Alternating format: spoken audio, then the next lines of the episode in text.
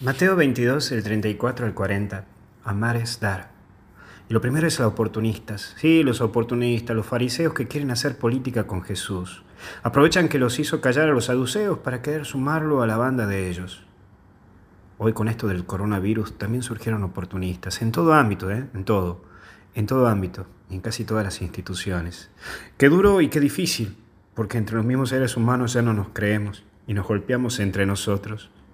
Pero nosotros los cristianos no podemos ser oportunistas, ni aprovecharnos de situaciones para sacar tajadas para nosotros mismos.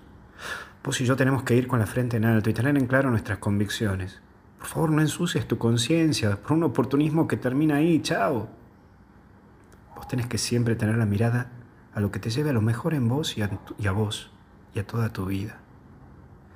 No a lo momentáneo, porque lo momentáneo es instantáneo y lo instantáneo es como el café instantáneo, ¿viste? Al inicio tiene algo tan especial, pero luego, luego va a terminar tan vacío.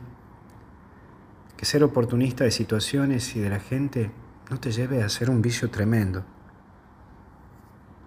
Por eso poner a prueba. Hay momentos en que cuando vivimos o vivamos más radical nuestra fe, aparecen personas que nos prueban en la fe. Ah, ahí está la santita, ahí está la que reza todos los días, ahí está la que va a ver la misa del Padre Luis. ¿eh? Pero recuerda que nosotros no actuamos, sino que ser cristiano es un estilo de vida, un modo de vivir. Que tu vida sea buscar esa paz interior que tanto bien nos hace, que puedas lograr tener una visión sobrenatural a las cosas y que puedas descubrir aquello que te hace feliz. Más preocupate por ello que por lo que puedan llegar a decir, porque la gente siempre va a hablar. Por último, amar. Ese amor inicia con el amor a Dios y luego se pasa a los hermanos, porque uno no puede dar lo que no tiene. Por lo que para amar al otro, primero tenés que amarte vos.